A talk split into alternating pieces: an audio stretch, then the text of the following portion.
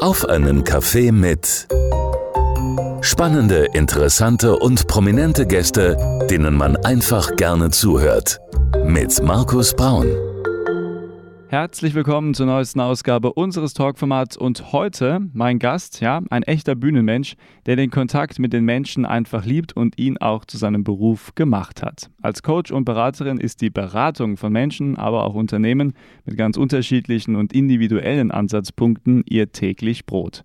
Auch als Trainerin und Moderatorin ist mein Gast unterwegs und eine Quintessenz ihrer Arbeit ist folgende. Krisen stärken uns, wenn wir sie meistern.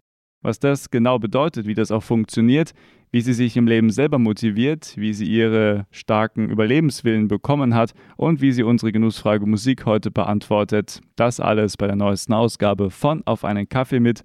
Und ich freue mich, dass sie sich für uns Zeit nimmt. Herzlich willkommen, Alexandra Langstroff. Ja, hallo, einen wunderschönen guten Abend, lieber Markus. Ich freue mich total, dass du mich heute in die Show hier eingeladen hast. Ganz lieben Dank und ähm, bin schon sehr gespannt, was da heute so alles passiert und welche Fragen du mir wohl stellst. Ja, das gucken wir mal, in welche Richtung das so geht. So ein paar Sachen haben wir vorbereitet und der Rest, der wird sich einfach jetzt im Gespräch entwickeln. Schön, dass du da bist, schön, dass du die Einladung auch angenommen hast. Ähm, jetzt sind wir an einem Freitagabend zusammen. Ähm, wenn jetzt das Wochenende ruft, auf was freust du dich da eigentlich immer am meisten? Gibt es da vielleicht so Rituale, wo du sagst, Mensch, also Wochenende ist auf jeden Fall die Zeit für das und jenes? Naja, also das Wochenende ist ein bisschen anders als unter der Woche, weil die Unternehmen da meistens nicht im Einsatz sitzen, beziehungsweise die Mitarbeitenden in den Unternehmen. Das ist also so der Unterschied. Aber ansonsten gibt es bei mir nicht so viel Unterschied zu den Wochentagen. Also am Wochenende kann ich sozusagen in Ruhe arbeiten und dann ist natürlich auch Family und Freunde Zeit und also solange es eben ja der Terminkalender so zulässt und das genieße ich schon sehr, ja. Okay, also die Freizeit und wie du schon sagst, Freunde, Bekannte, die haben da auf jeden Fall auch noch einen Platz in deinem äh, vielleicht auch eng getakteten Terminkalender. Absolut. Also ich glaube auch tatsächlich, das ist auch einer der Resilienzfaktoren, dass das was ganz, ganz Wichtiges ist, dass wir eben ein Netzwerk haben, was uns auffängt, weil jeder hat mal so Phasen, mhm. wo er einfach mal einen Mensch braucht zum Zuhören, oder auch einfach, wenn es was Schönes gibt, um es dann auch mit denen teilen zu können, weil bekanntermaßen ist ja geteiltes Glück gleich doppeltes Glück. Und deswegen sind die Menschen für mich das absolut Wichtigste, ja. Mein Gast heute bei Auf einen Kaffee mit Alexandra Langstroff und gleich geht's richtig los am Freitagabend.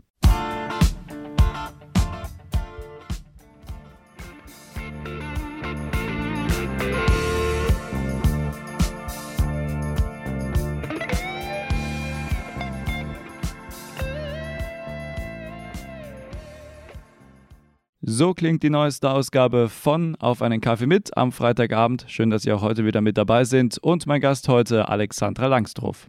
Ja, hallo, lieber Markus, und ähm, ein ganz herzliches Hallo auch an deine Hörer und Hörerinnen. Sehr schön, dass du heute noch da bist oder dir Zeit nimmst für uns.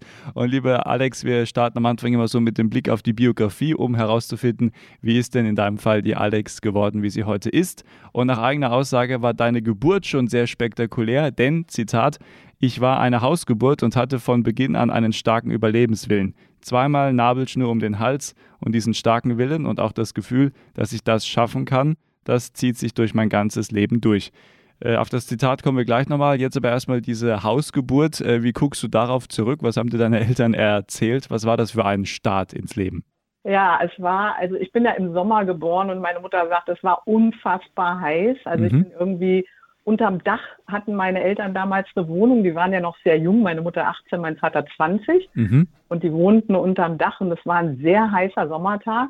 Meine Mutter meint irgendwie so an die 40 Grad, was Boah. natürlich auch mir erklärt, warum ich gut mit heißen Temperaturen klarkomme. Und äh, ja, es war tatsächlich wohl etwas herausfordernd für alle Beteiligten. Aber hey, ich habe es geschafft, ich bin da und ich freue mich jeden Tag am Leben zu sein und auf dieser Reise zu sein. Ja, so ja, fing es an. Das hätte auch nach hinten losgehen können, weil zweimal Nabelschnur um den Hals klingt jetzt nicht so praktikabel.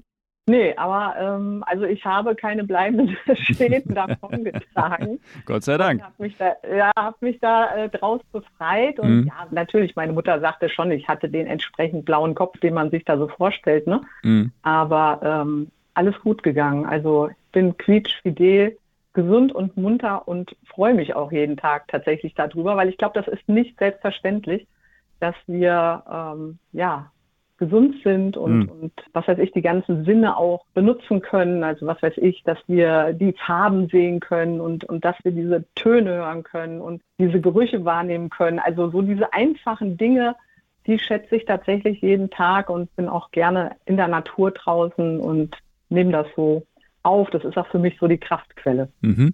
nach wie vor. Ja, das ist doch schön zu hören. Und du hast ja auch, oder in dem Zitat hat man auch gehört, du hast dann auch einen starken Lebenswillen entwickelt. Da kommen wir gleich nochmal drauf. Aber wie blickst du so generell auf dein junges Leben zurück? Wie würdest du vielleicht auch deine Kindheit, deine Jugend beschreiben? Meine Kindheit und meine Jugend. Ja, so, also ich glaube, mein Name ähm, ist sozusagen für mich so eine Art Gesetz. Also Alexandra, ich habe mal geguckt, was das eigentlich heißt, was der Name eigentlich bedeutet. Mhm. Und der bedeutet die Beschützerin. Und so kam ich mir tatsächlich immer vor, Aha. weil ich die Älteste bin. Also wie schon gesagt, meine Eltern waren ja sehr jung. Und ich komme aus einer sehr großen Familie und trotzdem war ich halt das älteste Kleine sozusagen, was nachkam. Und alle, die danach kamen, die habe ich dann sozusagen tatsächlich beschützt. Und wie viele ähm, Geschwister hast du, wenn ich da kurz eingrätschen darf? Also ich habe einen Bruder, Aha. aber da meine Mutter eine Zwillingsschwester hat, und die Zwillingsschwester den Bruder meines Vaters geheiratet hat ah, okay. und die ungefähr zeitgleich dann im Anschluss ihre Kinder bekommen haben, sind wir sozusagen zu viert aufgewachsen. Also mhm. ich habe zwar einen Bruder, also so dieses enge, kleine familiäre, da sind wir zu viert, ähm, aber dann, wir sind eigentlich ja, mit, mit, wie schon gesagt, meiner Tante und den Kindern haben wir sehr viel zusammen unternommen. Was weiß ich, wenn wir ins Schwimmbad gefahren oder so, dann sind wir immer alle zusammengefahren. Mhm. Also von schön, daher. War das mehr so Großfamilien. Mhm. Und diese Großfamilie hatte ja auch einen Halt gegeben, habe ich in deiner Vita gelesen. Äh, und äh, auch am Wochenende gab es da so ein festes Ritual, da ging es meistens zu Oma und Opa. Also da war schon auch ein äh, fester Familienbund vorhanden, kann man sagen, oder? Ja, also das war äh, insbesondere meiner Mutter sehr wichtig, glaube ich, weil äh, die kam ja aus einer ganz großen Familie. Also meine Mutter hat ja, sie sind ja sechs Kinder und entsprechend haben diese sechs Kinder dann einen Partner gefunden und die haben dann auch jeder zwei Kinder bekommen. Kannst du dir vorstellen, mhm. hochgerechnet, wie viele Leute sich da am Wochenende immer so getroffen haben bei Oma und Opa? Da braucht man Platz, ja. War, ja, da braucht man echt viel Platz. Ich erinnere mich gut und auch an großen Schüsseln, ja, wo meine mhm. Oma dann und Töpfe, wie die da kochen musste, das war schon eine ganz andere Nummer, als wir das heute so kennen. Aber das hat auch, ich glaube, unglaublich viel übers Leben gelehrt. Also so dieses, äh, wenn du als kleines Kind dich da irgendwie, wenn du mal was sagen möchtest, du musst echt deine Stimme benutzen und dir Gehör verschaffen. Aber auch, du lernst auch dieses Miteinander. Also wir haben, mein, mein Opa hatte halt einen riesengroßen Bauernhof mit allem, was dazugehört. Also äh, Tiere und, und Äcker und einen riesen Garten und Früchte. Und wir Kinder durften, ich sage ganz bewusst durften, da überall mithelfen. Das heißt, uns wurde schon als Kleinkind sehr viel zugetraut.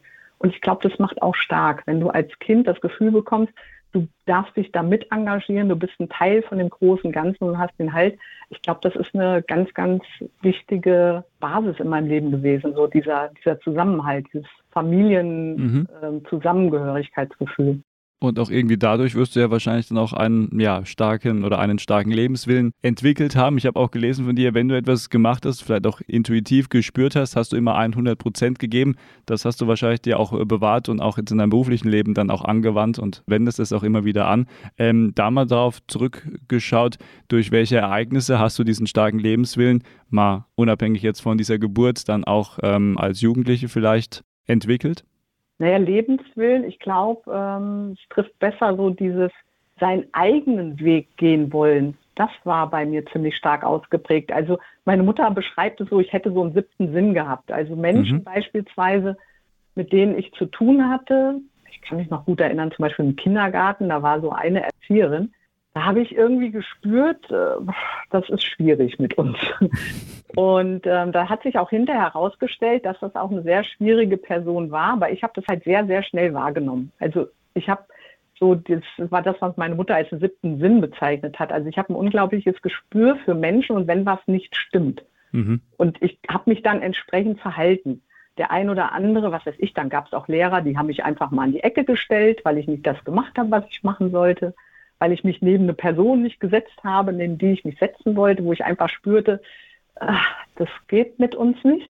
Und das meine ich so mit, mit Willen. Also ich habe wirklich bewusst vermieden, die Dinge, wo ich irgendwie gespürt habe, die tun mir nicht gut. Mhm. Und das ähm, hat sich dann so durchgezogen. Und umgekehrt, wenn es irgendwas gab, wo ich sagte, das ist mir total wichtig, dann habe ich mich auch 100 Prozent eingesetzt. Also auch jetzt, wenn es um Familienmitglieder ging oder so, wenn ich das Gefühl hatte, irgendjemand möchte denen was, dann habe ich mich da auch komplett für die eingesetzt und habe mich dann stark gemacht und die verteidigt. Also immer so dieses, ja, ich sag mal, so ein Gerechtigkeitssinn und auf der anderen Seite aber auch so, das ist mein Weg und den will ich gehen. Und das habe ich ja, bis heute habe ich mir das beibehalten. Ja. Es ist ja auch eine schöne Eigenschaft und da können wir auch gleich ein bisschen weiter gucken, um noch ein bisschen biografisch auch weiterzukommen. Vielleicht jetzt auch auf deine Arbeit, dann die ja auch irgendwann mal jung angefangen hat.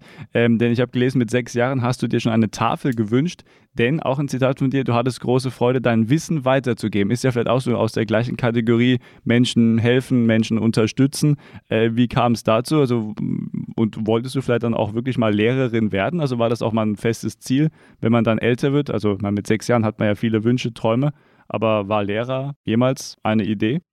Ja, tatsächlich. Ich habe vor so, ähm, vor, was war das, vor zwölf Jahren ungefähr, habe ich mich gefragt, oh, alle Leute, oder nicht alle, aber viele, viele wissen ja schon, oh, ich bin acht Jahre alt, ich will mal Arzt werden oder ich will Feuerwehrmann werden mhm. oder was auch immer. Und ich habe mich da gefragt, hast du eigentlich sowas jemals gehabt? Und dann habe ich so ein bisschen, ja, so zurückgeblickt und habe mich auch viel unterhalten, also sprich mit meiner Mutter oder mit Tanten und keine Ahnung, so ausgetauscht. Und dann bin ich tatsächlich drauf gekommen, dass ich äh, mit sechs Jahren. Also ich bin eingeschult worden mit sechs Jahren und dann kam halt Weihnachten und was ich mir wünschte, war eine Tafel. Und das weiß ich jetzt nur aus Erzählung von denen, ähm, die da sozusagen mitmachen mussten. Ja, mein kleiner Bruder und äh, die beiden anderen, wo ich erzählt hatte. Von, mussten Schule spielen ja, mit dir. Ja, genau. Meine Mutter sagt auch, das war für die echt äh, manchmal anstrengend, weil ich denen unbedingt alles, was ich jetzt in der Schule gelernt habe, wollte ich denen unbedingt weitergeben. Mhm. Und die waren ja noch so drei Jahre jünger als ich. Also, Hatten ne, da gar keine Lust drauf, sechs, ja. Ja, und die mit ihren drei Jahren ähm, die fanden das vielleicht äh, ein bisschen merkwürdig, aber mir hat das unfassbar viel Spaß gemacht. Wie schon gesagt, weiß ich aus Erzählung. Und dann das nächste, woran ich mich erinnere, als ich Abi gemacht habe, dann überlegst du halt so, ja, jetzt äh, ne, stehst kurz vom Abi, was machst du danach? Und ich wollte Lehramt studieren. Ich habe so gedacht, ja, also das ist so meins. Ich hatte Deutsch-Englisch Leistung gehabt und dachte so, ja, das ist so meins, das macht mir Spaß. Und dann hat man mir aber damals gesagt, nee, vergiss es, äh, hast du keine Chance. Jeder will heutzutage Lehrer werden, du findest keinen Job. Dann habe ich gesagt, okay, dann muss ich was anderes machen. Und bin aber dann doch durch Umwege äh, wieder dahin gekommen. Ja, ganz spannend. Und heute darf ich das tatsächlich tun, mhm. was im Prinzip, wo ich herausgefunden habe, das ist in mir drin. Das ist also so etwas, ähm, ja, was mich echt erfüllt. Wenn ich sehe, dass ich halt Menschen begeistern kann, dass ich Menschen mitnehmen kann, dass ich das, was ich halt äh, gelernt habe, auch weitergeben kann und anderen damit weiterhelfen kann. Also das finde ich total schön, dass ich das leben darf. Darüber werden wir auch noch sprechen bei uns im Gespräch, aber ja noch zwei Punkte, die wir nicht vergessen dürfen, denn zwischen dem Lehramt und deiner jetzigen Arbeit gibt es auch noch andere Punkte. Du hast dann eine Ausbildung als äh, Fremdsprachensekretärin gemacht und warst dann auch mit Mitte 20, glaube ich, als Gesellschafterin in der Schweizer GmbH deines Vaters unterwegs. Äh, hast du dann, glaube ich, auch übernommen. Was war das äh, für ein kleiner Ausflug sozusagen oder war das vielleicht auch dann der Wunsch deiner Eltern, dass du da ins Familienunternehmen einsteigst? Was war die Idee?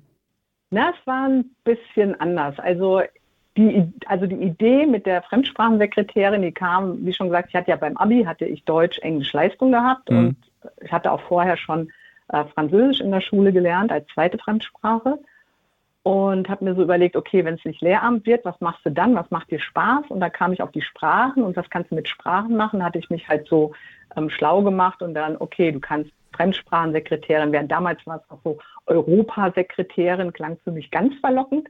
Da hätte ich aber nach Berlin gemusst und damals war Berlin noch DDR und ja, da dachte ich, okay, ich mache die kleinere Nummer irgendwas, was ich hier in Westdeutschland machen kann. Mhm. Und ähm, ja, so bin ich dann erstmal in diesem Bereich Fremdsprachensekretärin, habe das dann auch mit Bravour abgeschlossen, 1,2 oder was ich da für einen Schnitt hatte. Nicht schlecht. Und ja, und habe dann ähm, erstmal bei der Bank angefangen, bei einer großen Bank in Frankfurt, eine internationale Bank und war da auch tatsächlich im Bereich, also im internationalen Bereich, wo eben Kredite an Länder vergeben werden. Was weiß ich, die Bank vergibt Albanien einen Kredit oder sowas und habe da unterstützt, habe aber währenddessen, also während meiner, ich muss einen kleinen Sprung zurück machen, während meiner Ausbildung, das war ja eine reine, ähm, ja, reine Schule. Das heißt, da hast du kein Geld verdient. Und ich wollte nebenbei so ein bisschen Geld verdienen mhm. und habe erstmal so in so einem Billardcafé gejobbt und in diesem Billardcafé haben sich freitags abends die Vertriebsleute, wenn die so Veranstaltungen hatten, ähm, getroffen und die saßen dann an der Theke und einer von denen hat mich angesprochen, hat gesagt, sag mal, du kannst so gut mit Menschen, willst du nicht bei uns in Vertrieb kommen? Ich so, boah, keine Ahnung, habe ich noch nie gemacht. Aber ja, komm doch mal dann und dann vorbei. Ja, und dann kam ich dahin. Ja, kam, sah, siegte und dann hatte ich den Job. Und dann war ich also von jetzt auf gleich nicht mehr im Billardcafé hinterm Dresen und habe Getränke verteilt, sondern habe tatsächlich äh, Kundengespräche geführt. Also ich habe von denen das beigebracht bekommen, wie das geht. Und die haben gesagt, boah, du bist ja hier Naturtalent. Und die Leute waren total begeistert. Und ja, so bin ich im Prinzip zum zweiten Teil meiner Geschichte gekommen, nämlich in den Vertrieb. Und habe da eben von der Pike auf äh, alles gelernt und bin auch mit rausgefahren mit dem Außendienst, also alles, was man sich so unter Vertrieb vorstellt, hm. habe ich dann also in ganz jungen Jahren schon reinschnuppern können. Und jetzt springe ich wieder zurück. Dadurch habe ich äh, auch Kontakte kennengelernt und als ich dann bei der Bank war und habe dieses meinen normalen Job, sage ich mal, gemacht, mhm. das war glaube ich ein halbes Jahr, dass ich da war, da bekam ich einen Anruf aus London, der Geschäftsführer vom Unternehmen, mit dem ich vorher halt auch gearbeitet hatte und er sagte, ähm, er möchte gerne in Deutschland eine, ein Büro eröffnen, also eine Zweigstelle und ob ich nicht Lust hätte, dabei zu sein. Und hat mir ein Gehalt angeboten, das war doppelt so viel als das, was ich zu dem Zeitpunkt hatte. Mhm. Da dachte ich so, wow, okay, aber äh, ich möchte da erstmal reingucken. Dann bin ich also, ich glaube, es war auch so um Ostern rum, bin ich rübergeflogen nach London, habe mir also dann die Firma angeguckt, habe mir die Produktion angeguckt, alles, habe die Leute kennengelernt, habe dann noch einen ehemaligen Kollegen äh, mitgenommen ins Gespräch. Dann hier in Deutschland haben wir noch ein Gespräch geführt und der hat gesagt, mir Alex, kannst du machen, alles sauber, alles gut. Und dann habe ich das gemacht und dann ähm, bin ich also von der Bank, von diesen Fremdsprachensekretären, das war also das erste und das letzte Mal, dass ich sozusagen meinen Ausbildungsberuf ausgeübt habe, bin dann tatsächlich 200 Kilometer nach Düsseldorf gezogen, ganz Mutterseelen alleine und mal eben und ja, habe dann angefangen und habe da das Geschäft aufgebaut. Ähm, so fing das an und so habe ich dann, mein Vater hatte dann, ja, da war ich so Mitte 20, hatte er parallel dazu in der Schweiz eine Firma gehabt, mhm. beziehungsweise gegründet und hat mich gefragt, ob ich dabei sein möchte. Also mit als Gesellschafter, das war so eine Transportfirma gewesen. Und er meinte halt, ja, dann hast du auch die Möglichkeit, wenn du mal in der Schweiz ein Geschäft äh, eröffnen möchtest, also brauchst halt immer so irgendwie ähm, ja, einen Geschäftssitz, wenn du irgendwo Geschäft machen möchtest. Und er wollte mir das einfach damit ermöglichen. Aber ähm, ich habe durch diese, also ich mache das jetzt mal kurz mit meiner Vertriebsreise, das mit dem Engländer hat jetzt nicht ewig gedauert. Und ich bin dann noch in andere Firmen gekommen. Unter anderem war ich in einem Unternehmen im Vertrieb, die haben ähm, automatische Türanlagen hergestellt. Mhm. Da war ich im Vertrieb und die hatten ein ERP-System, was die eingeführt haben. Die hatten eine Unternehmensberatung, die diese ERP-Software bei denen eingeführt haben. Und dann haben die mich gefragt, Alex möchte nicht da in das sogenannte Kernteam. Das heißt, du hast da so ein paar Mitarbeiter, die dabei unterstützen, wenn eine Software eingeführt wird, damit die Prozesse ordentlich laufen. Da war ich dann dabei. Da habe ich die Unternehmensberatung dann kennengelernt, die die Firma dabei unterstützt hat. Und die haben mich dann abgeworben. Und nicht nur abgeworben, sondern da habe ich dann auch Geschäftsanteile übernommen. Das heißt, ich habe mit 26 plötzlich zwei Firmen gehabt, äh, eine in Deutschland und eine in der Schweiz.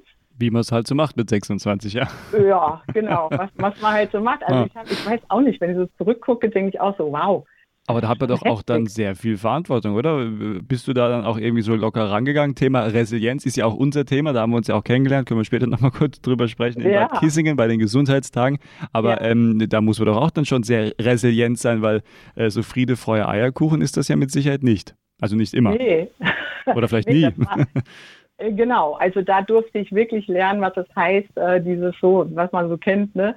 Hinfallen, aufstehen, Krönchen richten, weitergehen. Mhm. Also das habe ich zuhauf erleben dürfen, wirklich. Also wir hatten ja auch 2000, ne, Jahrtausendwende, da gab es ja diese Riesenwelle, wo sämtliche, also ganz, ganz viele IT-Unternehmen auch kaputt gegangen sind, weil die es einfach nicht überlebt haben. Und das, das Einzige, was ich dachte so, boah, die Firma gibt es jetzt seit 1992. Weil mein Geschäftspartner hat halt gesagt, ja, ähm, dann machen wir zu, gründen eine neue Firma, dann befreien wir uns von den Altlasten. Da sage ich, nee, es gibt uns jetzt schon seit 92 und das ist wichtig, auch zu zeigen, dass wir das überleben und dass wir das schaffen. Wir gehen da jetzt durch und da habe ich tatsächlich äh, alles, alles gegeben, dass, dass wir es irgendwie schaffen, da durchzukommen. Und es war eine harte Zeit. Also es gibt so einen Auftritt von mir im Savoy-Theater, wo ich das erste Mal tatsächlich auch darüber gesprochen habe.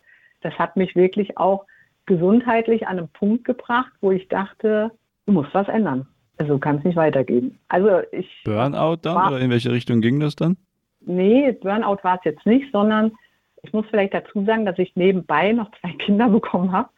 Also mit 27 und 29. Das heißt, ich war jetzt Anfang 30 und ich weiß noch genau, wir hatten Silvester, das war diese tolle Jahrtausendwende. Mhm. Ich dachte so, boah, so wenige Menschen leben so eine Jahrtausendwende. Und ganz ehrlich, weißt du, was ich gemacht habe? Nein, sag es uns. Ich habe geschlafen. ich war, ich war so fertig. Ich konnte nicht feiern, ich konnte nicht Piep sagen. Ich war so fertig. Ich habe einfach nur ins neue Jahr reingeschlafen.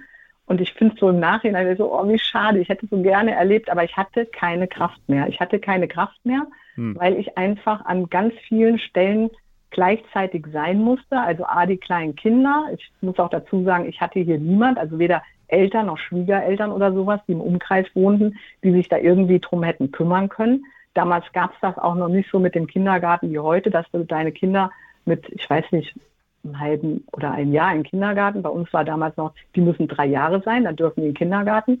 Und ich hatte ja diese beiden Firmen. Ich hatte die Kinder und dann kam noch hinzu, und das hat mir, glaube ich, dann den Rest gegeben, dass mein Vater an Krebs erkrankt ist. Und äh, da der in der Schweiz wohnte, musste ich dann halt äh, hin und her tingeln in die Schweiz. Und das hat echt, ähm, ja, das hat mir unfassbar viel Energie geraubt. Vor allen Dingen so, A, dieses Soziale, ne? also du, du siehst halt einen Mensch, wie er leidet, das ist dein Vater und du willst helfen hm. und du kannst aber nicht. Und dann aber gleichzeitig, das war ja auch diese Jahrtausendkrise, also mein Vater ist am 10.10.2000 gestorben, das passt also exakt auch zu diesem, wo diese IT-Krise war. Also es kamen wirklich alle Krisen zusammen. Und das war hart. Also das war bei mir so hart, ähm, dass ich das gesundheitlich gespürt habe. Also ich habe halt gemerkt, ich kann es mir heute ehrlich gesagt gar nicht mehr richtig vorstellen, aber ich bin auf allen Vieren zum Arzt gekrabbelt, weil ich nicht mehr aufrecht stehen konnte. Ich hatte so Schmerzen im Magen, dass ich nicht mehr laufen konnte aufrecht. Ich war so, also mir, mir ging das tatsächlich, mir ist es auf den Magen geschlagen. Und äh, da haben die eben auch zu mir gesagt, als ich dann im Krankenhaus war und die mich untersucht haben, äh, haben die mir das auch gesagt, ich sollte doch mal, ähm, ja, mal zur Ruhe kommen. Da sagte hm. ich auch, wie soll ich das machen? Wie soll ich zur Ruhe kommen? Wie soll das gehen?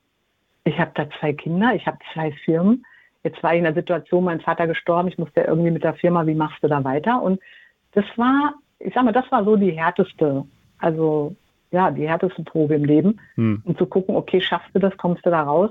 Da habe ich mir dann geschworen, wenn du das schaffst, wenn du da rauskommst, dann machst du eine riesen fette Party, wenn du 40 bist. Und was soll ich sagen? es kam zur Party. ja. Sehr schön, ja, sehr gut. Ja, und schlussendlich äh, dann ja auch zu diesem Interview, weil du hättest ja auch aufgeben können und äh, sagen können, Freunde, ich möchte jetzt äh, gar nichts mehr machen, weil du standst ja irgendwie schon auch immer in der Öffentlichkeit oder mit Leuten in Kontakt. Ähm, deswegen umso schöner, dass du heute auch hier bist, unser Gast und auch vielen Dank, dass du das so offen und ehrlich bei uns heute erzählt hast. Mein Gast und gleich, lieber Alex, gucken wir so ein bisschen auf deine Arbeit, aber vorher müssen wir unsere Genussfrage Musik unterkriegen und wir sind gespannt, welchen Song du unseren Hörern heute mitgebracht hast und zwar am Freitag bei Primaton. Bis gleich. Primaton. So klingt die neueste Ausgabe unseres Talkformats auf einen Kaffee mit. Schön, dass Sie am Freitagabend noch bei uns sind. Und mein Gast weiterhin Alexandra Langstroff. Schön, dass du noch da bist. Ja, schön, dass wir hier noch zusammen sprechen können, lieber Markus. Ich freue mich. Ja, sehr gerne. Wobei jetzt sprechen wir gleich nicht mehr so viel, denn wir machen eine kleine musikalische Pause und kommen zu unserer Genussfrage. Musik spielt hier immer eine ganz wichtige Rolle und da darf unser Gast äh, ja das Musikprogramm selber mitgestalten. Du hast auch einen Song für uns mitgebracht, reden wir gleich drüber, aber erstmal die wichtige Frage, was bedeutet Musik in deinem täglichen Leben? Privat, beruflich, ähm, ja, wie die Musik halt manchmal reinpasst. Musik ist für mich der Ausdruck des Gefühls über die Ohren oder das, das Wahrnehmen der Gefühle. Mhm. Und mit Musik, also Musik begleitet mich tatsächlich auch mein ganzes Leben lang, weil ich aus einer musikalischen Familie komme. Es wurde auch viel gesungen bei uns und ich habe auch viel gesungen bei uns früher. Sehr gut. Und ja, und, und Musik ist, ähm, ich glaube, mit Musik kannst du auch ganz viel Stimmung erzeugen. Also wenn du beispielsweise mal nicht so gut drauf bist, und du möchtest aber gerne besser drauf sein, also ganz bewusst dich entscheiden, besser drauf zu sein, dann kann dich Musik wirklich dabei unterstützen. Und das ist so, so ein kleiner Tipp von mir für jemanden, der sagt, oh, ich habe jetzt irgendwie keine Lust mehr auf diese schlechte Stimmung, mach dir einen tollen Song an. Oder ein tolles Radioprogramm, nicht?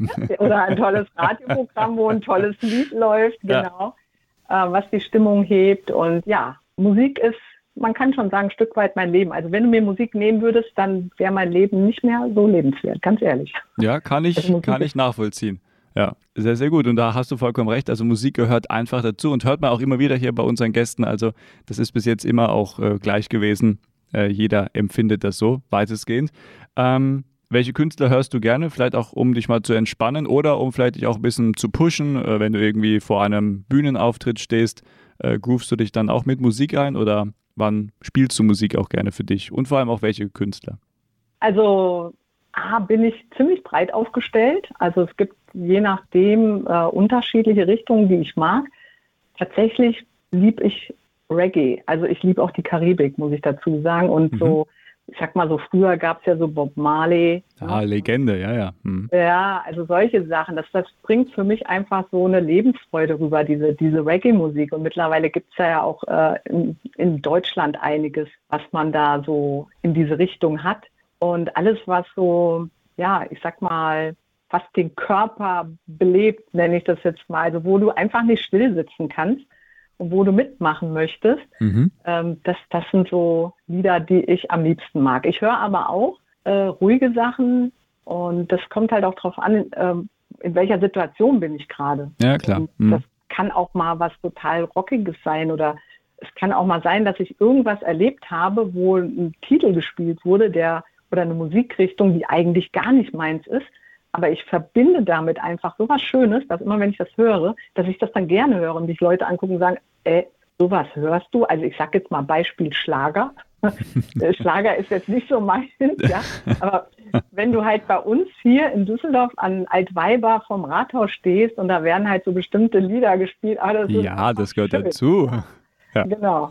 Und ähm, würde ich aber jetzt so in meiner Freizeit zum Beispiel dann nicht hören. Also ich würde jetzt nicht generell sagen, ähm, dass es irgendwas gibt, was ich nicht höre. Das ist schon sehr breit gefächert. Mhm. Aber am liebsten tatsächlich, und da fühle ich mich wohl und irgendwie auch so ein Stück weit zu Hause, so was Lockeres, Lockiges, so wie Reggae oder alles so, was mhm. ein bisschen schönes Lebensgefühl vermittelt, ja. Und äh, da passt auch dein Song, den du uns heute rausgesucht hast, wunderbar ins Bild. Ähm, und zwar Fields von Calvin Harris, Pharrell Williams, Katy Perry und Big Sean. Warum hast du diesen Song ausgesucht? Ja, hör ihn dir an. ich kenne ihn, ich kenne ihn, aber ich möchte deine Motivation wissen. ja, das ist, also der Titel allein drückt es ja schon aus. Ne? Ich sage, Musik ist für mich ein Gefühl. Mhm. Und ähm, alleine schon viel Gefühle drückt es aus. Und das ist halt so, ja, so, das, das, der Song ist voller Lebensfreude und da musst du einfach ja, dich mitbewegen, mhm. ähm, wie auch immer. Ich finde den einfach richtig schön. Und dann hören wir uns den jetzt auch an. Und lieber Alex, das ist auch Tradition, der Gast darf den Song selber anmoderieren. Deswegen, die Region Main-Rhön hört dir zu. Alex, die Radiomoderatorin, auch eine Premiere heute. Die Premiere, ja, liebe Hörer und Hörerinnen, ich freue mich, dass ihr jetzt hier auf Radio Primaton viel hören könnt. Ganz herzlichen Dank.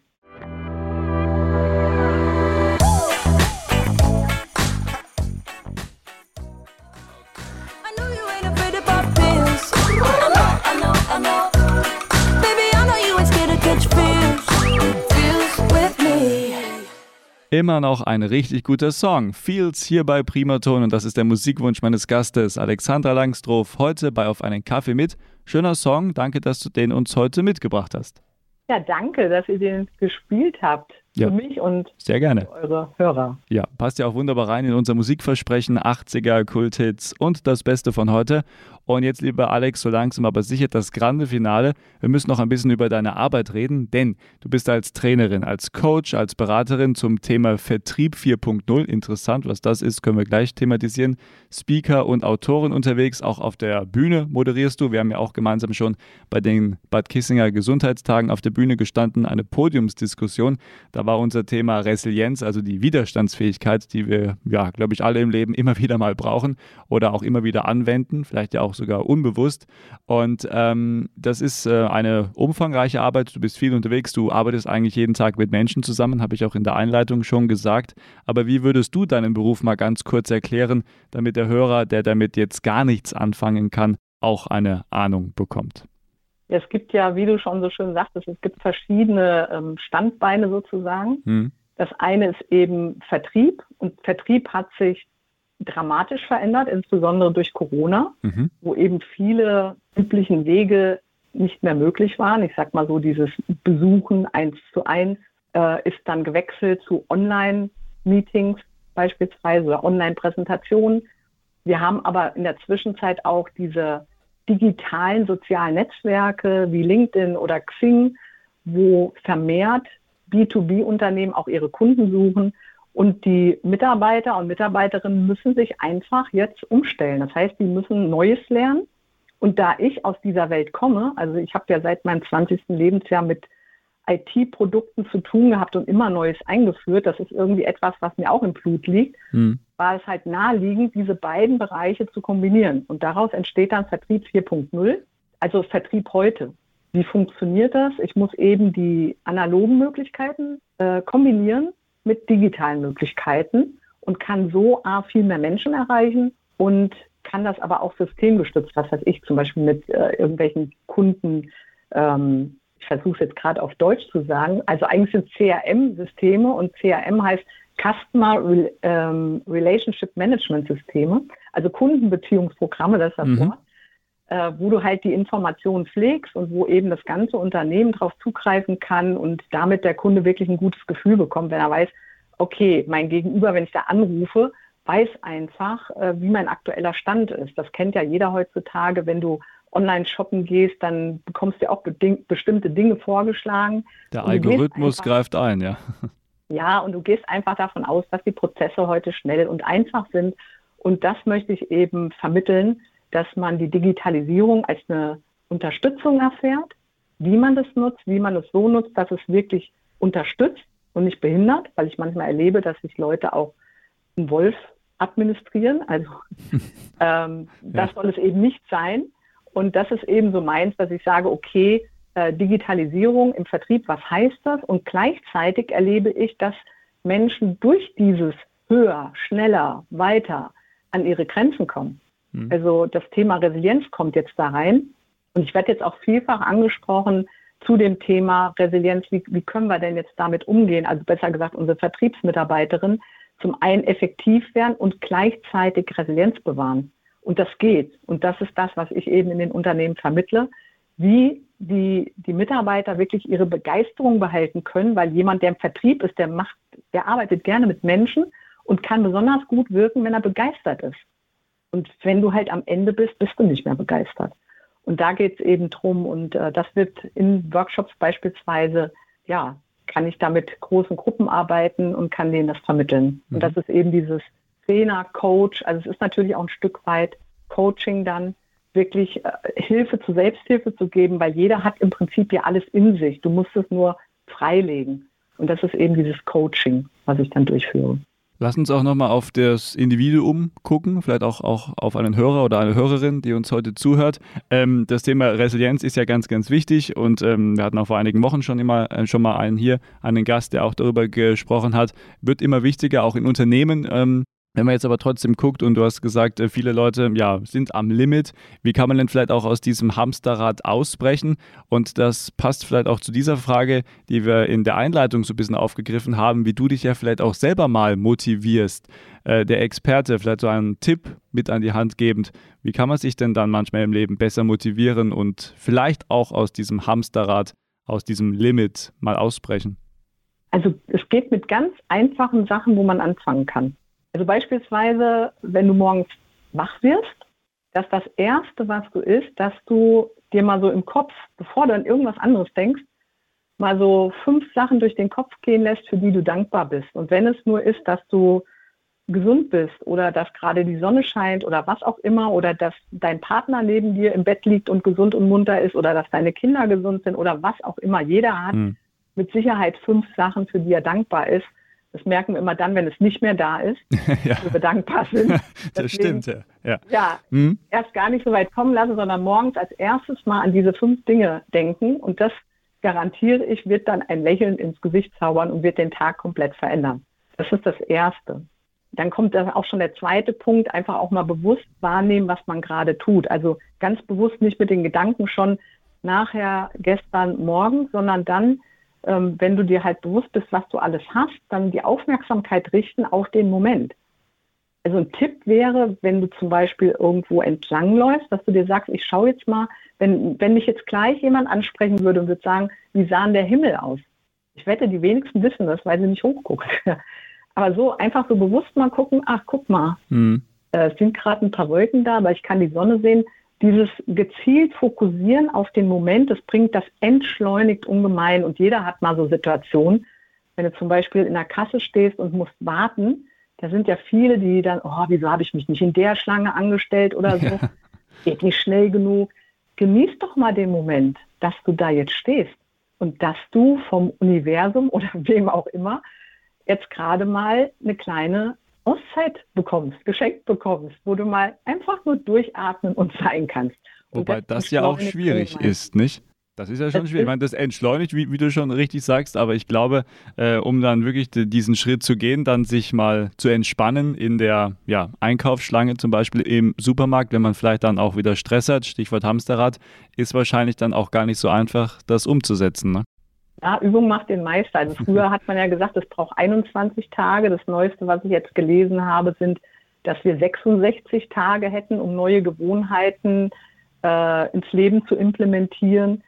Aber ich sag mal so, die Frage ist, äh, was habe ich davon? Und wenn man sich eben bewusst ist, was möchte ich dadurch erzielen? Das ist ja wirklich nicht, äh, was sich zusätzlich Zeit kostet. Das ist ja einfach nur eine andere Gewohnheit, die du annimmst. Und wenn du dir dann überlegst, wenn ich das mache, also sind so drei Dinge, die ich empfehlen würde. Und wenn man die macht, und dann guck mal nach einem Vierteljahr, was das Unfassbares im Leben bewirkt. Und dafür lohnt es sich. Also wenn du da, also dadurch, und es ist auch wissenschaftlich nachgewiesen, dass du halt insgesamt stabiler und fitter wirst. Also die Gesundheit, die Beziehungen werden besser mit äh, den Menschen, mit denen du zu tun hast. Insgesamt, du kannst besser schlafen. Also diese drei Rituale. Das dritte Ritual wäre eben abends vom Bett gehen, einfach nochmal die Dinge, die schön waren, aufzuschreiben. Drei bis fünf Sachen, die an dem Tag schön waren, aufzuschreiben. Und wenn du das halt regelmäßig machst, dann verändert sich das Leben und das ist es doch wert. Absolut. Das ist ja auch das Ziel, was wir alle haben möchten. Deswegen auch äh, mit diesen Tipps ja vielleicht möglich. Ähm, Dankeschön bis hierher. Gibt es noch einen Tipp, den du unseren Hörern unbedingt mitgeben möchtest, egal in welchem Bereich jetzt, ob es jetzt nochmal das Thema Resilienz ist oder vielleicht irgendwie auch Auftreten? Ich meine, du stehst ja auch selber auf der Bühne. Viele Leute denken sich auch, Mensch, also wie kann ich denn auch mal ja, selbstbewusster vor Leuten sprechen oder generell auftreten? Gibt es so irgendwie einen Master-Tipp, wo du sagst, also das, liebe Freunde, ganz egal, wo ihr tätig seid, das müsst ihr auf jeden Fall beachten? ja, auch das durfte ich lernen schmerzhaft lernen. Das war bei mir, ich äh, bin, die hat so ähm, ein Programm, das nennt sich irgendwie Spiegelarbeit oder so. Mhm. Und die hat gesagt, fang mal damit an, stell dich morgens vor den Spiegel. Ich meine, jeder ist ja morgens im Badezimmer, irgendwie vom Spiegel. Ja, leider, in meinem Fall, ja. Oh, ja. Ja, und dann stell dich mal, genau, das, was du gerade sagtest, ne, man guckt sich an, man sieht irgendwas, was einen stört und das ist das typische Verhalten und das eben mal zu ändern. Guck dich im Spiegel an, und nenne fünf Dinge, was weiß ich, auf die du stolz bist, die dir an dir gefallen oder sag einfach nur, guck dich in den Spiegel an und sag, ich liebe dich.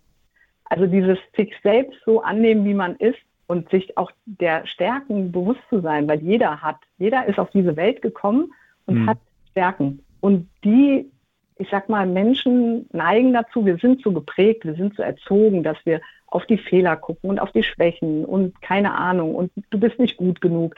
Und genau das Gegenteil eben zu praktizieren und sich dessen einfach bewusst zu werden. Und da geht es nicht darum, dass ich sage, ich bin was Besseres als der oder die, sondern nein, wir sind alle gut und ich kann von jedem was lernen. Und gleichzeitig darf ich mich so annehmen, wie ich bin, mit allen vermeintlichen Fehlern und Schwächen. Und ich glaube, dass das letztendlich auch die Sachen sind, die Menschen an einem mögen. Also wer mag jemand, der komplett perfekt ist? Wir mögen diese kleinen. Ja, solche. Menschen sind auch suspekt, ja. Ja, ja und das, das macht einen ja auch menschlich und ähm, ja zu dem, was man ist. Und deswegen, das wäre so für mich das Wichtigste, so eine Spiegelarbeit. Ja, wirklich mal in den Spiegel schauen, jeden Tag. Und wenn du nur am Spiegel vorbeikommst und sagst, hey, schön, dass es dich gibt, ja, so selber in die Augen gucken, weil das ist das, was wir als Kinder haben wir das ja immer so erlebt, dass uns Erwachsene in die Augen geguckt haben und haben irgendwas gesagt, was, was nicht in Ordnung ist. Das heißt, wir haben das ja gelernt und deswegen kritisieren wir uns heute auch selbst so unglaublich viel. Und deswegen können wir anfangen, uns selbst einfach so anzunehmen und dann wird sich da auch eine Menge verändern. Könnte auch schon ein schönes Schlusswort sein, aber du kommst gleich zu deinem offiziellen Schlussstatement. Das, was dir noch wichtig ist, darfst du gerne noch loswerden. Abschließende Frage mit der Bitte um eine kurze Antwort. Auf was freust du dich 2023? Gibt es besondere Projekte, wo du sagst, Mensch, Freunde, da bin ich schon ganz aufgeregt? Ach, wo soll ich anfangen? Also, ich, ich habe ich hab ganz tolle Projekte tatsächlich äh, mit großen Unternehmen, die ich durchführen darf. Und ich mag da jetzt eigentlich gar keins besonders rausgreifen, weil die sind unterschiedlich und teilweise haben wir auch Schnittmengen. Aber alleine das, mit diesen ganzen Menschen auf die Reise gehen zu können, also ich finde, das Leben ist eine Reise und die Reise 2023, äh, die finde ich sehr, sehr faszinierend und spannend. Und gleichzeitig bin ich auch wirklich dankbar, dass ich das so erleben darf, weil, wenn du sagst von wegen Schlusswort, weil vor einem Jahr sah es nämlich noch ganz anders aus. Wir hatten durch Corona, äh, wurden, wurde gerade das Thema Weiterbildung total vernachlässigt in den Unternehmen. Ähm, die vor Ort Vorträge, alles. Es hat ja alles brach gelegen. Mhm. Und ich habe tatsächlich, ähm, war wieder mal so an einem Punkt, wo ich mir dachte, schaffst du das so mit der Selbstständigkeit? Oder sollst du dir vielleicht doch irgendwie Angestelltenjob suchen oder so? Und da kommen wir wieder auf dieses Thema Vertrau ins Leben, ähm, was für mich auch zur Resilienz dazu gehört, dieses Vertrauen haben. Und ich habe tatsächlich mir gedacht, okay, ich, ich überlasse es jetzt, ich guck mal, ich hatte dann auch so ein Angebot gehabt, da suchte ein Unternehmen einen Coach, aber halt fürs Unternehmen fest. Und gleichzeitig habe ich so ein paar Tage später, als ich mich also dann mit diesem Gedanken beschäftigt habe, oh, kannst du dir das vorstellen, bekam ich eine Anfrage von LinkedIn. Und die fragten mich, wir suchen einen Trainer für den Bereich B2B-Vertrieb, äh, ob ich das machen möchte. Und das war für mich, und das ist ganz oft in meinem Leben passiert, immer wenn ich so vom Weg abkommen wollte, also so ein bisschen das Vertrauen verloren habe, möchte ich so sagen, dann kam so ein Wink des Schicksals oder nenn es wie du willst. ja, klingt gut, ja. Ja, und hat mich wieder zurückgeholt auf meine Spur. Und das war so großartig. Und dann durfte ich, ich habe so ein Vision Board, da sind so ein paar Sachen drauf, die ich gerne mal erleben möchte noch in meinem Leben. Und unter anderem war da drauf, ich möchte gerne mal so professionelle Videos machen, also so ein, so ein, was weiß ich, Online-Kurs oder sowas. Und jetzt kam LinkedIn genau da mit, ja, so, ah, wir möchten hier so einen Online-Kurs aufbauen. Ähm, Frau Langsdorf, könnten Sie sich das vorstellen? Ich so, ja, ich will. Ja, und dann durfte ich tatsächlich da in Graz diese Aufnahmen machen, durfte einen kompletten Kurs entwickeln, durfte ähm, das Drehbuch dazu schreiben, alles und durfte noch gleichzeitig mit so einem genialen Team zusammenarbeiten. Es ist so was Großartiges entstanden. Mhm. Und das hat auch ziemlich lange gedauert und wurde dann tatsächlich, die haben, die haben sich dann noch was Tolles überlegt. Das wurde nämlich dann zu Nikolaus 2022 veröffentlicht. Also das war mein Highlight 22 und ich bin gespannt, was dann, ja, was ich nächstes Jahr berichte, was dann mein Highlight 2023 war. Na, mit Sicherheit das Interview bei Primaton, oder? War auch ja. dein erstes Radio-Interview? Nein, natürlich nicht, aber, aber vielleicht sind wir da auch bei der Liste irgendwo mit dabei. Definitiv. Also das ist jetzt schon, äh, wir hatten ja letztes Jahr drüber gesprochen, als wir uns kennengelernt haben auf den Gesundheitstagen. Mhm Und als du mich gefragt hast, dachte ich auch so, wow, das ist großartig. Also ich danke dir von ganzem Herzen, dass ich die Gelegenheit hier bekomme. Ja, sehr gerne. Und ähm, ja, es ist einfach ein weiterer Traum, der in Erfüllung gegangen ist. Ah, also, sehr schön. Ja. Und sie ist nicht vertraglich dazu festgelegt, das zu sagen. Das hat sie aus freien Stücken genannt. sehr schön. Ja. ja. Hat mir großen Spaß gemacht. Vielen Dank, dass du dir heute am Freitagabend Zeit genommen hast. Und ja, alles Gute für 2023. Bis zum nächsten Mal und ähm, alles Gute. Ja, danke. Dir auch alles Gute und ähm, auf ein erfolgreiches, gesundes und glückliches 2023 für dich, für dein Team, aber natürlich auch für alle, die da draußen gerade zuhören. Ich schicke euch ganz viele Good Vibes. Mach's gut.